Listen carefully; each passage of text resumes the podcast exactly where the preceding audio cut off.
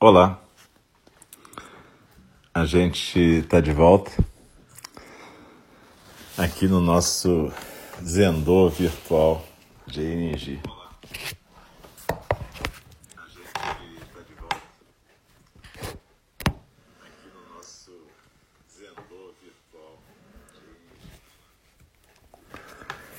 E então, a gente vai continuar hoje a leitura do Standing at the Edge, De Pé na Beira do Abismo, da John Halifax Roshi, no capítulo 2 sobre empatia. A gente, na verdade, já leu é, o capítulo 1, um, a gente começou por ele, do altruísmo, aí fomos para o 3 da integridade, o 4 do respeito, e agora a gente vai para o 2 de empatia. E mais tarde vai ter o capítulo 5, que é engajamento, e o sexto, que é compaixão na beira do abismo. Mas hoje a gente começa o capítulo 2, sobre empatia. Enfim, e eu queria lembrar, antes de começar, a gente está fazendo aquela primeira introduçãozinha, que é para dar tempo da galera chegar. Eu queria agradecer quem está praticando com a gente aqui no nosso Zendô virtual de Einindi. A gente tem práticas de terça a sábado. E hoje é dia 19 de agosto de 2020 e a gente começou exatamente no dia 18 de março de 2020. A gente já começou a nossa prática virtual aqui em Nindi, no nosso Zendô, na internet. A gente começou exatamente 18 de março. Foi interessante. A gente começou logo que começou a, o distanciamento social no Rio de Janeiro, né? E foi muito legal porque teve a ajuda do Theo, nosso irmão lá em Portugal, que foi quem fez essa conta do Mixer e apresentou para a gente isso que a gente não conhecia, a gente começou a usar e tem sido muito bacana. Então eu lembro a vocês que está tudo gravado aqui no Show Reel desde o dia 18 de março e também no SoundCloud. No SoundCloud está gravado há muito mais tempo. Né? No SoundCloud a gente tem mais de 620 áudios, porque tem os cursos, tem palestras, falas do Dharma, meditações. Tem um monte de playlists lá no SoundCloud em Alcio Braz, Eido Sorro. Enfim, mas eu só queria marcar então que a gente está há cinco meses aqui juntos, juntas, e eu queria agradecer pela presença de todas e todos e dizer que é graças a vocês estarem aqui que a gente está praticando. Eu, para mim é muito claro isso. Eu estou a maior parte do tempo sozinho aqui em Friburgo.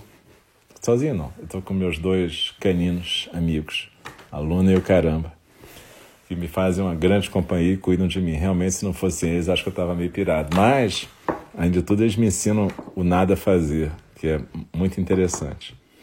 Mas, de qualquer jeito, é, é, a gente está junto nessa prática aqui tem sido super importante. Gente de vários lugares, gente de fora, gente do Canadá, gente do Brasil, gente de Portugal. Muito bom a gente estar junto. E eu também queria agradecer quem colabora com a NNG. Quem quiser, eu sempre te digo que a nossa prática aqui é, é, é gratuita e sempre vai ser, as nossas gravações também. Mas quem quiser doar é super bem-vindo, pode ir lá na nossa página ing.org dar uma força também, porque tem, nós temos três pessoas residentes no templo físico em Copacabana que estão mantendo o templo, cuidando dos animais, cuidando das instalações, praticando lá e também fazendo programação de lá. O Diego, a Prandara, a Mariana, eu agradeço muito essa galera. Então, quem quiser ajudar também, super obrigado. Mas quem está vindo aqui, mesmo que não possa colaborar financeiramente, já está ajudando bastante. Eu também queria lembrar do Paia. O Paia é o centro no Novo México, onde fica John Halifax Roshi. E eles têm várias programações gratuitas também, com doação consciente. Vocês podem entrar no site do Pai, que tem muita coisa bacana, tem prática também. Então, enfim, eu recomendo que vocês também experimentem isso. E a gente hoje então vai para a nossa fala do Dharma, celebrando esses cinco meses de companhia aqui que nós nos fazemos mutuamente.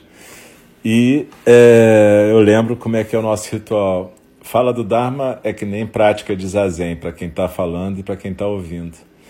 Então a gente fica na postura de zazen, seja na postura oriental, seja na postura ocidental em cadeira, lembrando de colocar os pés no chão, as coxas paralelas ao chão se você estiver numa cadeira, coluna ereta, mas sem tensão. A postura do zazen, os olhos suavemente fechados e a respiração sendo o foco da atenção. A gente aqui aqui também a gente focaliza a sensação física da expiração e a postura. E a gente deixa as palavras simplesmente fluírem também, como se fosse a respiração atravessando a gente.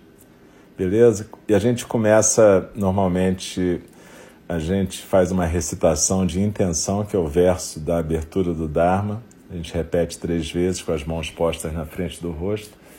No final, a gente faz uma pequena reverência e volta para o postura de Zazen, para a fala do Dharma propriamente dita. E no final de tudo, a gente repete os quatro votos dos Bodhisattvas, também com as mãos em reverência, e depois eu recito um versinho de Dogen Zenji. E é isso. É, normalmente a gente recita o verso da reflexão e os quatro votos do, dos Bodhisattvas em conjunto. Isso reforça a nossa prática em conjunto como Sangha. Se você puder repetir junto, é bem legal.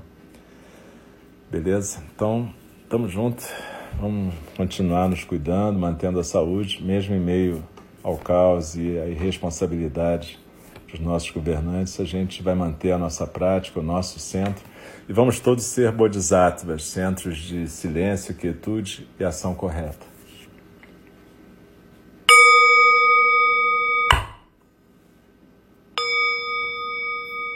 O Dharma, incomparavelmente profundo e precioso, é raramente encontrado, mesmo em milhões e milhões de eras.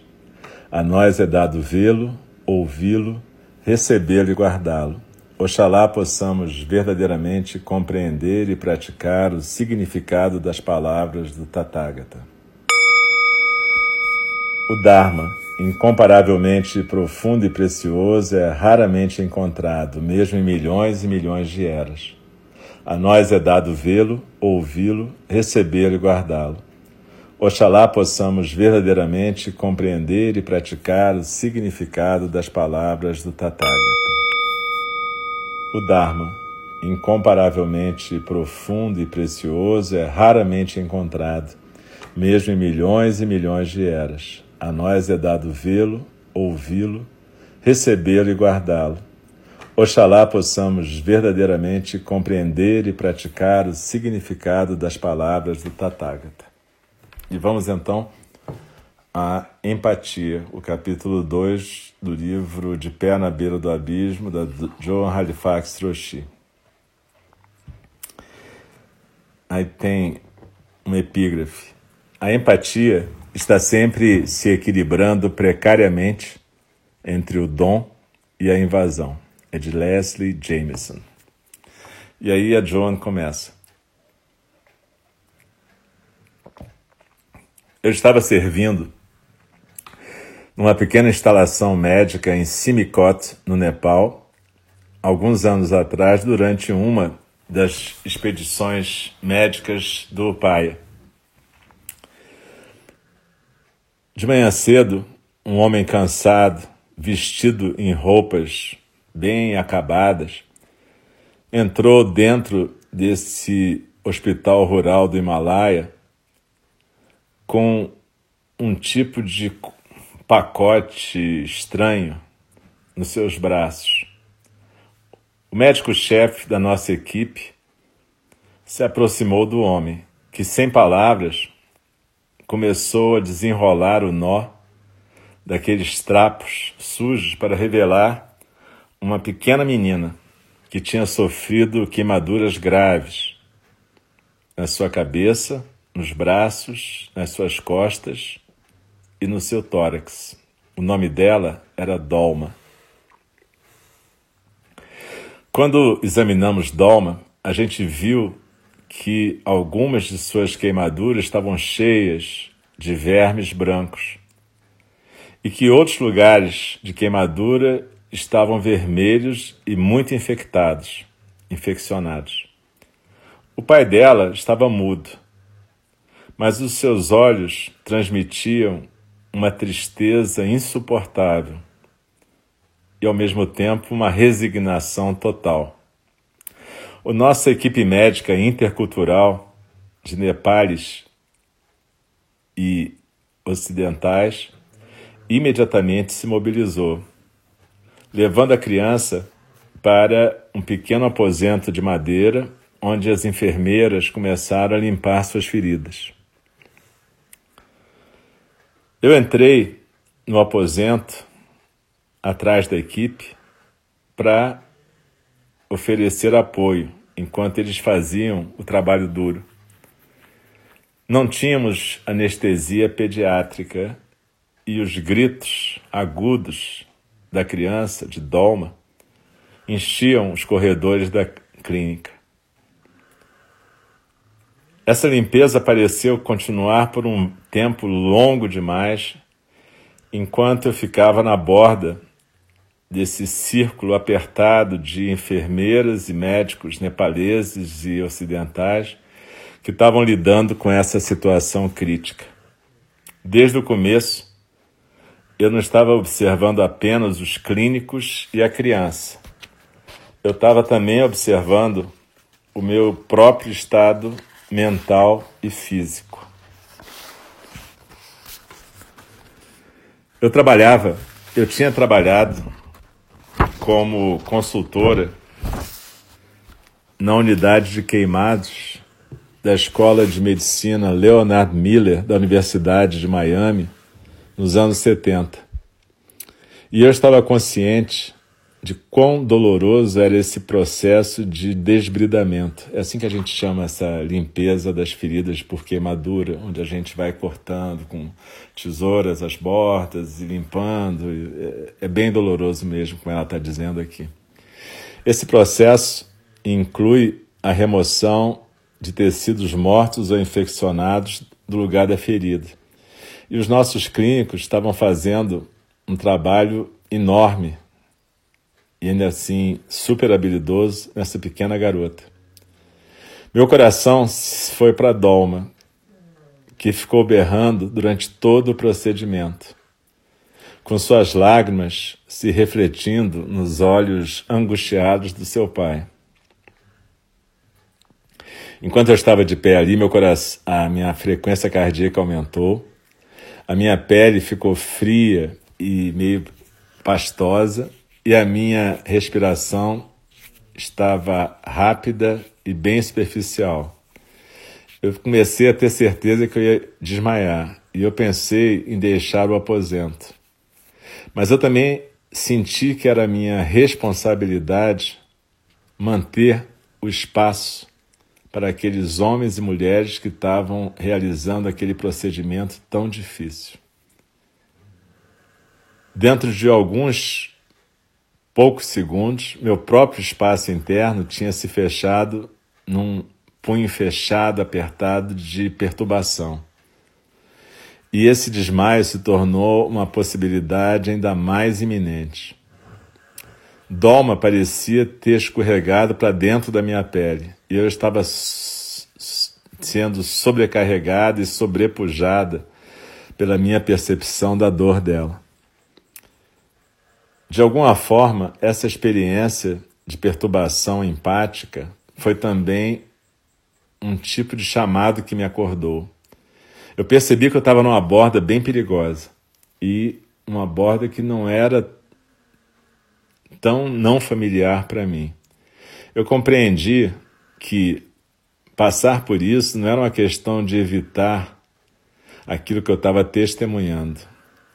Na verdade, não era uma questão de me fechar ou sair do aposento ou me deixar cair num desmaio. Eu reconheci então que a minha identificação com a experiência da criança tinha entrado numa espiral fora de controle. E que se eu ficasse no aposento, e se fosse para eu ficar no aposento, eu tinha que mudar dessa super é, desse super, super sintonização para uma outra postura, para uma postura de cuidado. Da empatia, eu tinha que passar para a compaixão. o que eu estava experimentando é aquilo que a gente chama de transtorno empático, transtorno de perturbação empática, que é uma forma de sofrimento vicário, sofrimento substitutivo, que vem ao sentir a dor e o sofrimento de uma outra pessoa.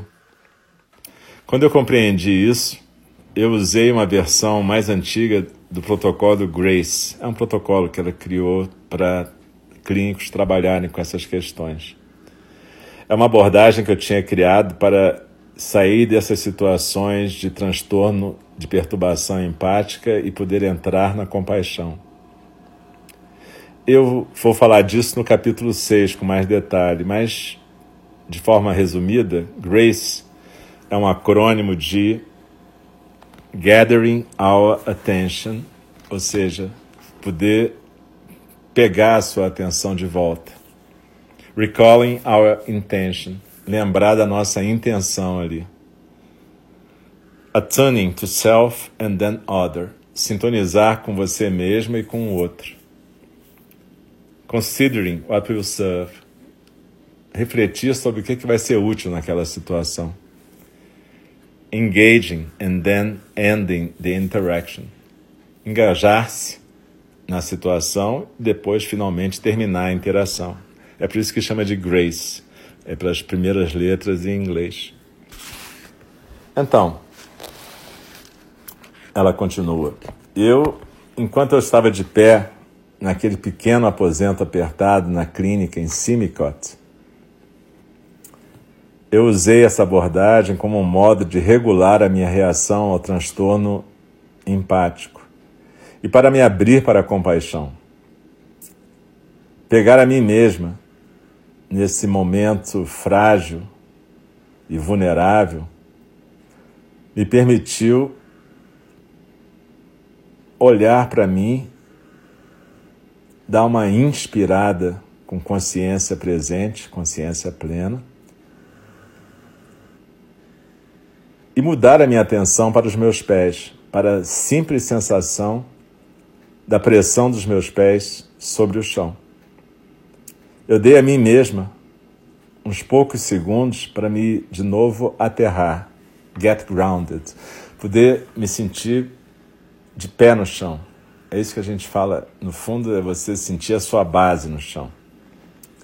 Então eu me recordei brevemente que eu estava lá para servir. É, o segundo passo, né? Lembrar da intenção. Então, primeiro ela botou os pés no chão de novo, ela sentiu os pés no chão, depois ela lembrou da intenção que ela estava lá para servir, como estavam todos aqueles que estavam trabalhando com a criança. Eu mantive a minha consciência no meu corpo e me permaneci firmemente enraizada na terra. Quando a minha frequência cardíaca lentificou e a minha cabeça começou a ficar mais clara, eu doei minha atenção de novo a Dolma, a menina, e pude sentir quão resiliente a pequena era. Tudo isso aconteceu em um minuto apenas. Eu também reconheci que, apesar desse procedimento ter sido uma coisa incrivelmente dura para a pequena Dolma e também para, para a equipe que realizou esse procedimento, os médicos, enfermeiras e auxiliares estavam salvando a vida da menina. Logo que isso passou pela minha mente, eu fui inundada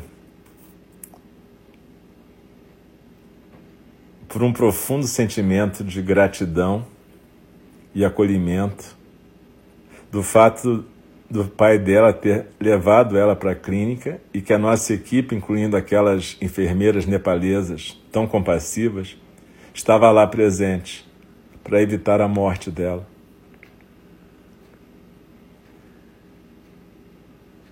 Eu inspirei o aposento inteiro e enviei amor e força para todos que estavam lá especialmente, mais especialmente, Dolma, a menina.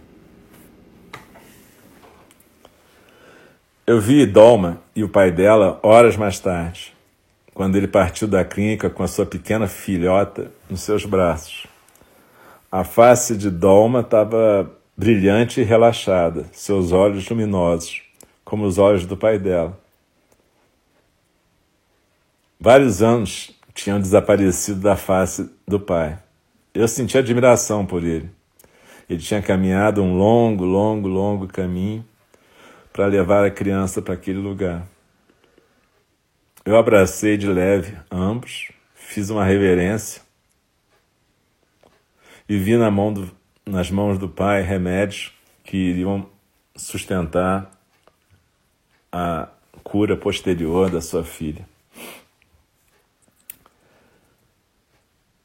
Eu dei as costas para a tarde e retornei à clínica para sentar com uma avózinha que estava morrendo, com a minha mão direita na sua testa, enquanto ela lutava para respirar. Então eu sentei depois com uma mulher que tinha uma doença pulmonar obstrutiva crônica. Ela também não tinha muito tempo de vida sobrando. E assim foi que naquele dia de trabalho na clínica, a vida e a morte viam e iam nas margens do momento, como as ondas do mar. A noite finalmente caiu.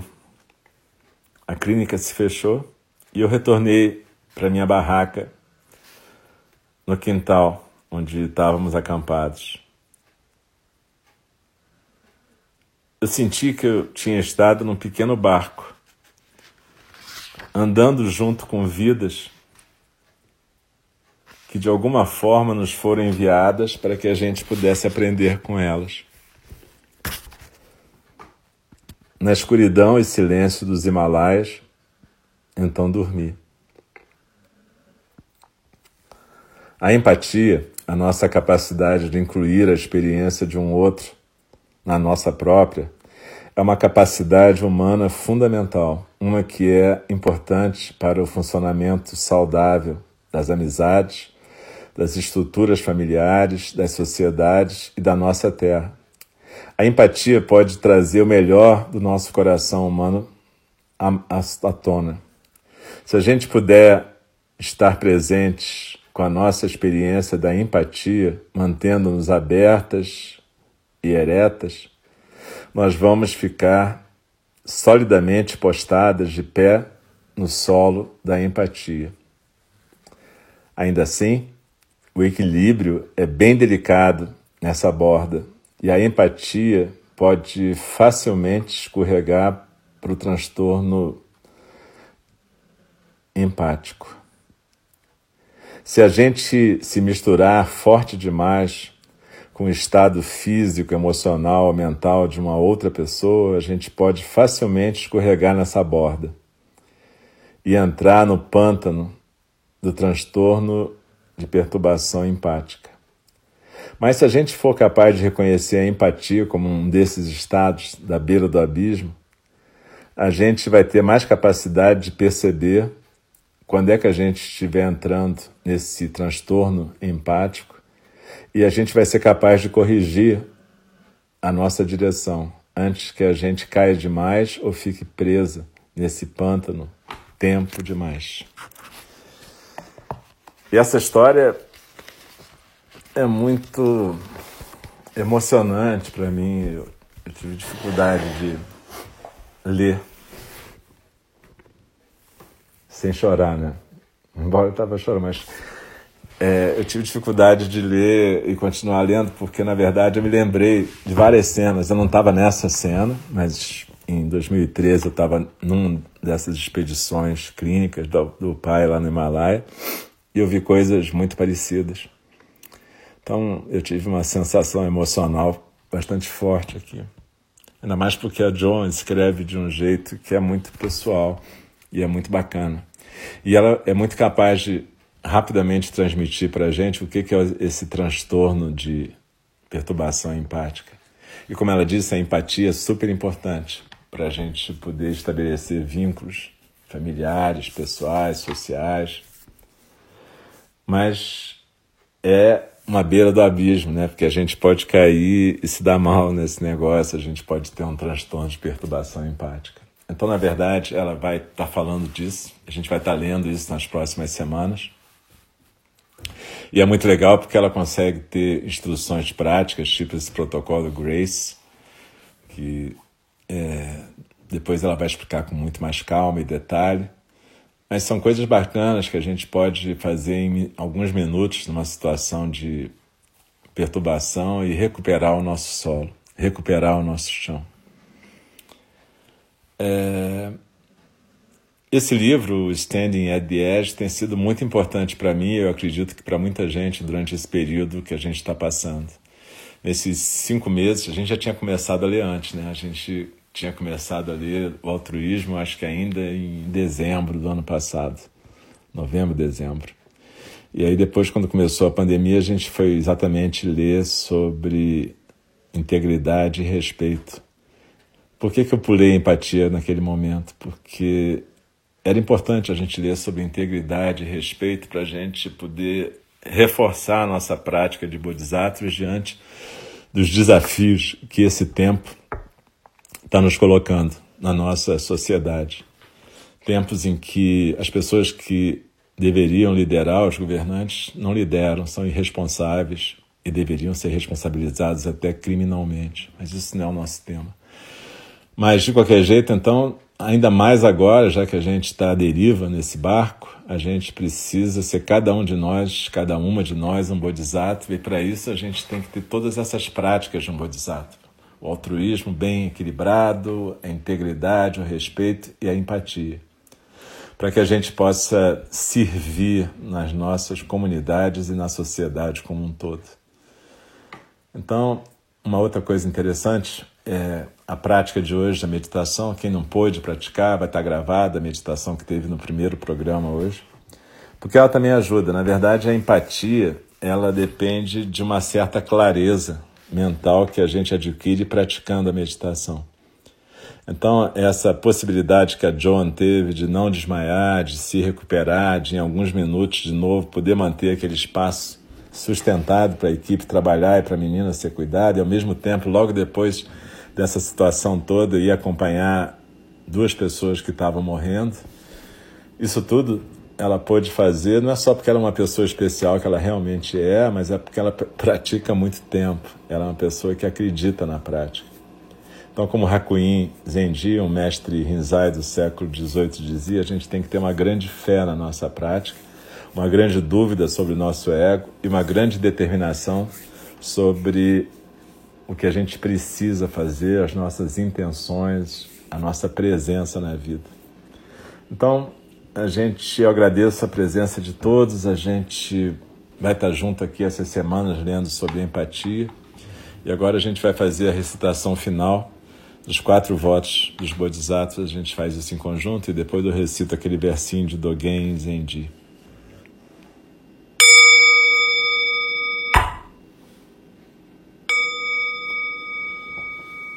As criações são inumeráveis faço voto de libertá-las. As ilusões são inexauríveis, faço voto de transformá-las. A realidade é ilimitada, faço voto de percebê-la. O caminho do despertar é insuperável, faço voto de corporificá-lo. As criações são inumeráveis, faço voto de libertá-las. As ilusões são inexauríveis, faço voto de transformá-las. A realidade é ilimitada, faço voto de percebê-la. O caminho do despertar é insuperável, faço voto de corporificá-lo. As criações são inumeráveis, faço voto de libertá-las. As ilusões são inexauríveis, faço voto de transformá-las. A realidade é ilimitada, faço voto de percebê-la. O caminho do despertar é insuperável. Faço o voto de corporificá-lo. Deixe-me respeitosamente lembrá-los. A questão de vida e morte é de importância suprema. O tempo passa e a oportunidade é perdida. Vamos despertar, despertar, preste atenção. Não desperdice a sua vida. Uma profunda reverência a todas e todos. Muito obrigado pela presença aqui de novo. Inestimável para mim a companhia de vocês na prática. E, enfim, a gente vai estar junto. Quem quiser praticar amanhã de manhã às oito com o nosso irmão Diego, tem uma prática de meditação orientada e a recitação do Sutra do Coração, que é bem legal. E de noite às oito tem a prática também de meditação. E sexta de manhã às oito também com o nosso irmão Diego. E sábado de manhã às nove meditação para iniciantes com nosso irmão Roberto. Lembrando que domingos de tarde tem Tonglen no Instagram do Templo com o nosso irmão Rafael, às 16 horas. Aliás, o Rafael também está lendo Pílulas do Quando Tudo Se Desfaz, da Pema Chodron, também no Instagram do Templo ou no Facebook, vocês acham lá. E muito legal estar junto com vocês. Uma boa noite, todo mundo.